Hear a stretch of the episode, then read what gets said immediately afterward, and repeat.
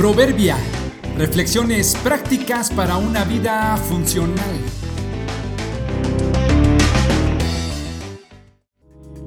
Mayo 12.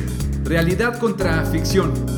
Solo hay uno completamente perfecto e infalible. Un día en la calle observé a una niña que tal vez tendría 5 años. Iba tomada de la mano de su papá. Venían platicando, no supe con precisión de qué, pero se veía que lo hacían amenamente y con libertad. Justo cuando pasaban frente a mí, el papá dijo, es que a veces se me olvida que y antes de que él terminara la frase, la niña la completó.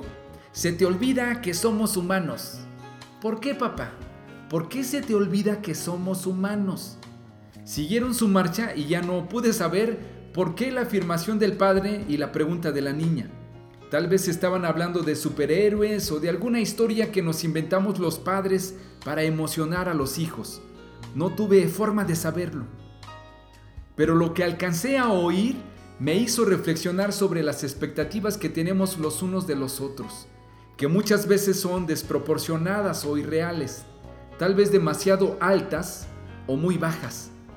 Los hijos quisieran que los padres sean como genios que conceden todo lo que se les ocurre sin entender que tienen limitaciones.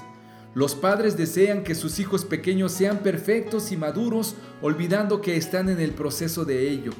Entre esposos, tienen una idea mucho más clara de lo que debe hacer su pareja y se lo exigen mutuamente esperando cumplir sus anhelos sin recordar su propia responsabilidad. Los gobiernos y los ciudadanos se presionan mutuamente solicitando apoyo.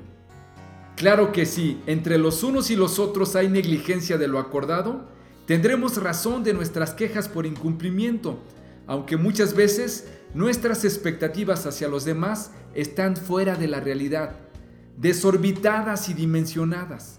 Se nos olvida que somos humanos y estamos limitados por ello. La idea no es que nos devaluemos entre nosotros, sino tener expectativas reales de lo que debemos esperar los unos de los otros, sin olvidar que somos humanos. Siempre debemos tener presente que solo Dios es omnipotente, completamente perfecto y digno de nuestra total confianza. Esto dice el Señor, malditos son los que ponen su confianza en simples seres humanos, que se apoyan en la fuerza humana y apartan el corazón del Señor. Jeremías 17:5